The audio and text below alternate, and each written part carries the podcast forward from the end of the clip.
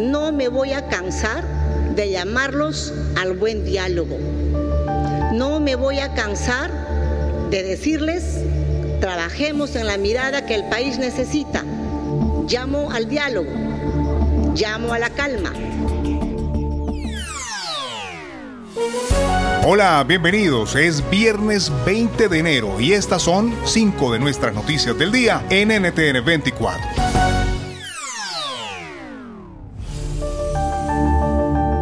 Escuchaban a la presidenta de Perú, Dina Boluarte. Así respondió a los cientos de ciudadanos que se concentraron en las últimas horas en Lima, la capital. Ellos piden la renuncia de la mandataria.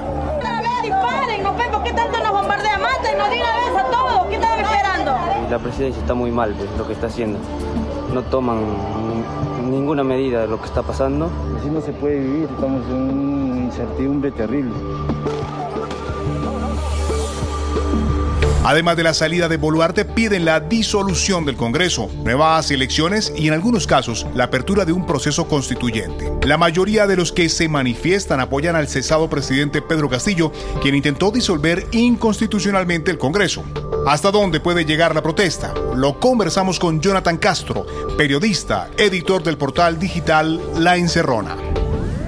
Los efectos de lo que hemos visto eh, el día de ayer eh, todavía creo que no terminan de entenderse en su total dimensión. ¿no? Hay caravanas de muchas personas que han eh, venido a la capital para hacer sentir esa protesta que estaban haciendo durante más de un mes, pero a la vez ese fenómeno se está reproduciendo en cada región. Más que en cualquier otra ocasión, esta vez es una protesta multifocal en el país, en la que, digamos, no solamente la capital eh, ha sido el centro de, de, de, esta discusión, sino también en, en las regiones.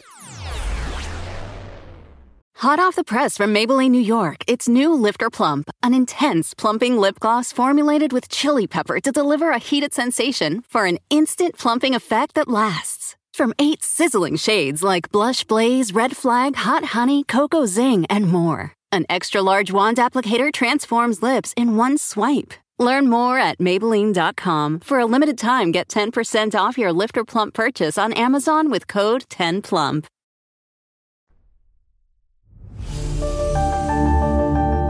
Hoy se cumplen dos años desde que Joe Biden asumió la presidencia de Estados Unidos.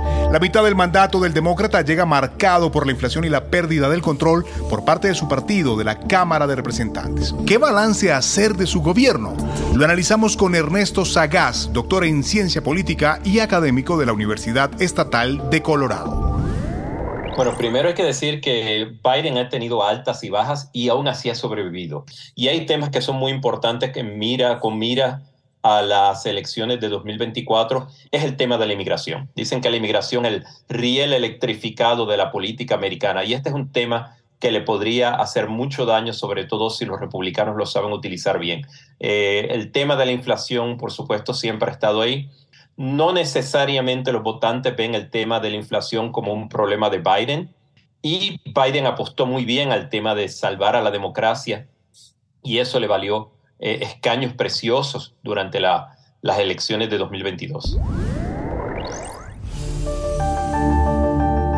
Nueve países de la OTAN se comprometen a enviar armas pesadas a Ucrania para luchar contra la invasión rusa. El anuncio fue hecho público antes del inicio de la reunión que hoy mantuvieron en la base militar alemana de Ramstein, que sienta en mesa a los ministros y responsables de defensa de los principales países occidentales. El grupo de nueve miembros instó al resto de naciones que forman parte del Frente Internacional de Apoyo a Kiev a permanecer unidos y seguir apoyando a Ucrania con ayuda militar. Sobre todo las presiones se centran en Alemania para que apruebe la exportación de los efectivos tanques Leopard 2 de fabricación germana. ¿Qué debe hacer el canciller Olaf Scholz? Se lo preguntamos a David Alandete, corresponsal del diario ABC en Washington. Alemania está actuando como ha actuado siempre como actuaba en la época de Schroeder, el, anterior canciller socialdemócrata, y como actuó en la época de, Merkel, poniendo sus intereses por delante de todo lo demás. Y mientras tanto, los ucranianos están siendo masacrados, han muerto a miles eh, en esta invasión ilegal rusa. Pero Alemania sigue pensando en sus propios intereses y en su dependencia con respecto a Rusia, y esto es realmente lamentable.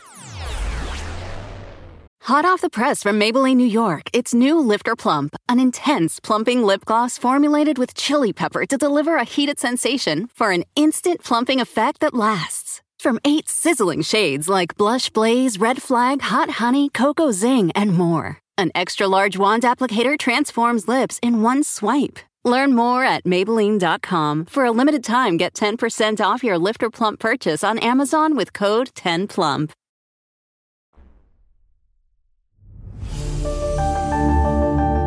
En Brasil, el presidente Luis Ignacio Lula da Silva destituyó a más de 80 militares del círculo presidencial tras el asalto a los poderes en Brasilia. El presidente cuestionó cómo podía confiar a los militares su seguridad personal después de lo ocurrido. Recordemos que la capital de Brasil fue escenario de dramáticos sucesos el pasado 8 de enero, en lo que muchos definieron como un asalto a la democracia, luego de que simpatizantes del expresidente Jair Bolsonaro invadieran los edificios del Congreso y el Supremo Tribunal Federal. Se podría decir que es una cacería de brujas lo que vive hoy Brasilia? Lo responde Alejandro Tarre, periodista. Lula tiene que hilar fino, ¿no? Porque tiene, por un lado, que reducir los riesgos, pero sin alienar a la institución, pues, ¿no?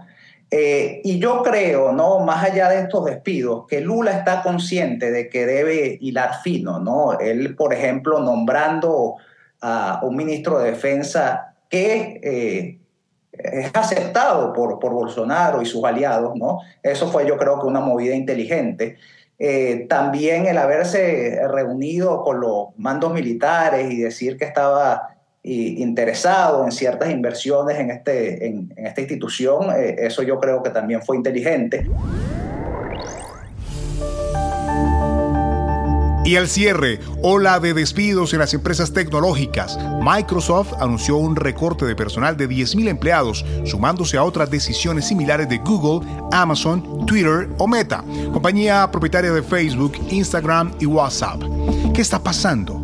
Responde Esteban Almiral, profesor de Innovación y Ciencia de Datos en la Escuela Superior de Administración y Dirección de Empresas, ESADE, en España caído en general, porque estamos en una crisis, estamos en una cierta recesión. No, no es una recesión técnicamente, pero no, sin duda estamos en una cierta crisis. ¿no? Y es quizás estamos viendo el fin de una época. Eh, hemos visto una época en donde eh, eh, esas empresas crecían de manera sostenida casi de forma indefinida. Parecía que no tenía fin y el crecimiento era exponencial. Pero bueno, ahora estamos en un momento en donde quien no está en WhatsApp es porque no quiere. Y ahí también hay amenazas en las nuevas tecnologías. Eh, nadie dura mil años y, y estas empresas tampoco. Y la tecnología es algo que cambia. My son had a gift with technology. With reliable internet at home through the Internet Essentials program, the world opened up He's part of this next generation of young people who feel they can thrive. Through Project UP, Comcast is committing $1 billion to help open doors for the next generation with the connectivity and skills they need to build a future of unlimited possibilities.